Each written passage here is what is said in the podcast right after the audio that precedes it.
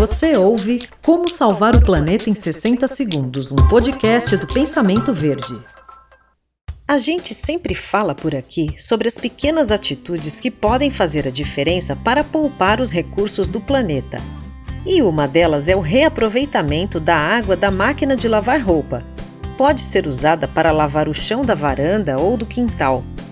Para isso, basta instalar um tambor ao lado da máquina de lavar, onde a água será depositada. O volume a ser coletado dependerá dos tipos de uso e do espaço disponível na residência. Para uma lavagem de 8 kg de roupas, por exemplo, o volume de água pode chegar a 100 litros.